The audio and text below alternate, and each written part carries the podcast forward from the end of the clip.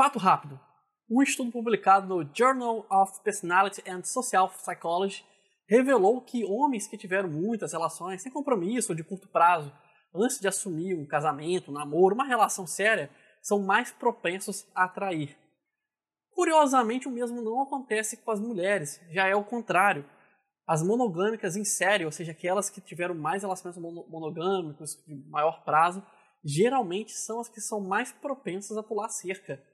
Olha que coisa curiosa. Hoje eu tento trazer um pouco de ciência para esse assunto polêmico. Traição, fidelidade, algo que incomoda muitas pessoas, obviamente, né? porque envolve mentira, envolve é, mágoas, ninguém quer ser traído e ninguém quer ser visto como traidor. Mas lembre-se, independente de ter explicação científica ou não, nós vamos focar na ciência aqui, mas independente disso, enganar pessoas, que é o que é a traição, é errado e não deixa de ser um problema de caráter, ok? Não tem explicação genética ou psicossocial que inocente uma traição. É legal entender os elementos que levam até ela, mas a traição é um problema de caráter. Meu nome é Elias Ribeiro, sou um nerd, por mais incrível que pareça, também sou psicólogo. Bem-vindos ao Psiconerd Web. Antes de começarmos, vamos entender o que é fidelidade. Fidelidade é ser fiel, é não enganar, ok? É não iludir, é não criar falsas expectativas, é uma pessoa sabendo que ela vai sofrer, sabendo que ela, ela vai se magoar. Hoje em dia existem vários tipos de relacionamentos, alguns abertos, fechados, não importa. A só é traição quando você realmente está enganando a pessoa, quando você promete ela algo. Na maioria das vezes, como a maioria das pessoas fazem, uma relação monogâmica, saudável, aquela coisa toda, e chega na hora não é nada disso. Às vezes é uma relação abusiva, com traição, com, com outros elementos bem tóxicos. Então, é, trair é isso. Trair é você iludir, é você levar a pessoa a, a se enganar sobre aquilo que você ofereceu a ela e levar essa pessoa a ter mágoa. Se você viu um vídeo sobre os estágios do amor, você já sabe que a dopamina ela sobe quando você encontra alguém, quando você se apaixona por alguém, quando você se atrai por alguém. E a consequência dessa dopamina subir, esse aumento de dopamina, é o aumento né, da, da sua atração, do seu desejo sexual por outra pessoa. E a dopamina ela tem a habilidade de fazer que uma área do seu cérebro, a amígdala encefálica, ela não funcione muito bem. Ou seja, que você passe a não pensar tanto nas consequências. Você começa a confiar muito nas pessoas, você começa é, a sobrepor alguns desejos à sua razão.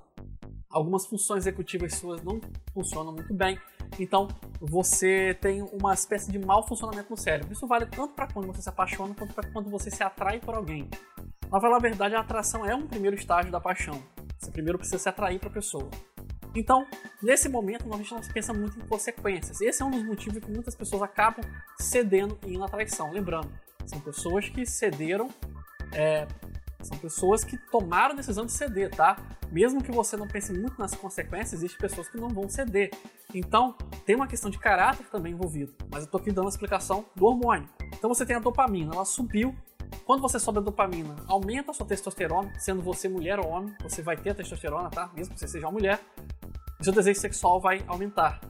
Isso vai, essa combinação de testosterona, de dopamina gerando testosterona, vai meio que, abre aspas, motivar os infiéis a pularem a cerca, ou seja, você vai ter uma motivação extra, teu corpo vai empurrar você para tentar saciar esse desejo sexual. Essa é a explicação biológica, vamos falar de caráter já já.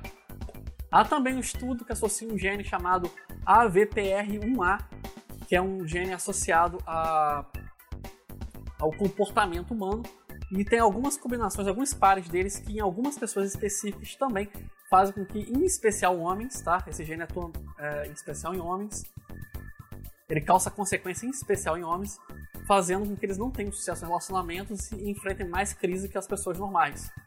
Então esse gene também está ligado um pouco aí, ele parece que aumenta um pouco da testosterona, gera dopamina, ele, ele potencializa um pouco mais isso. Então ele também funciona como um segundo motivador para que a pessoa, além né, de ter que lidar com o desejo sexual, ele tenha dificuldade em gerar laços. Ele realmente não gera laços emocionais, o que é perigoso.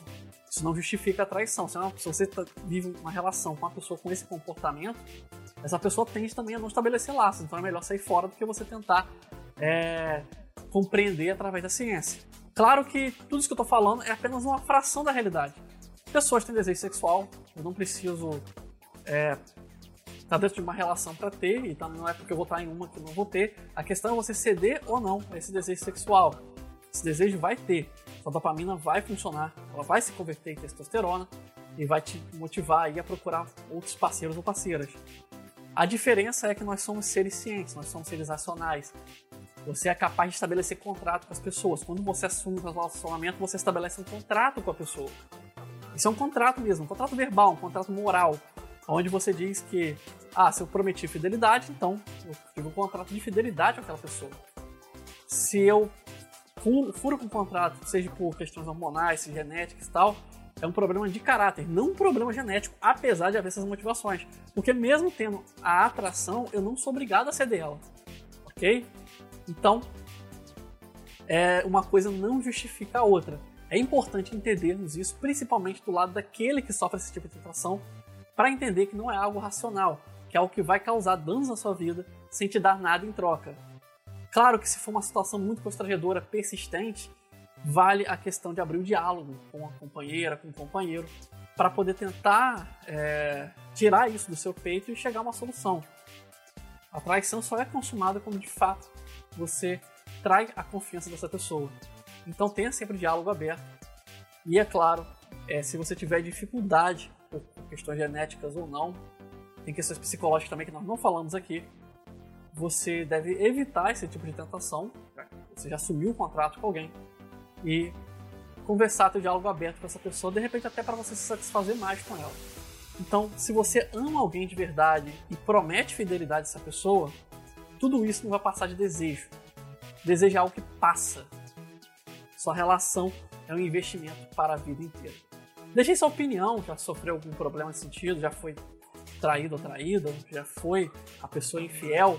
É, qual a sua opinião sobre o assunto? Compartilhe sua experiência comigo aí nos comentários. É, se estiver ouvindo pelo podcast, não deixe de curtir e também acompanhar nosso podcast. Se estiver vendo pelo YouTube, não deixe de se inscrever, curtir, compartilhar. Ao fim desse vídeo tem algumas recomendações. Meu nome é Elias Ribeiro. Um grande abraço. Criado por Elias Ribeiro. Com trilha sonora de Kevin MacLeod. Curta nossa página no Facebook Psicólogo Elias, no Twitter Alceman. Narração Ralph Ibrahim.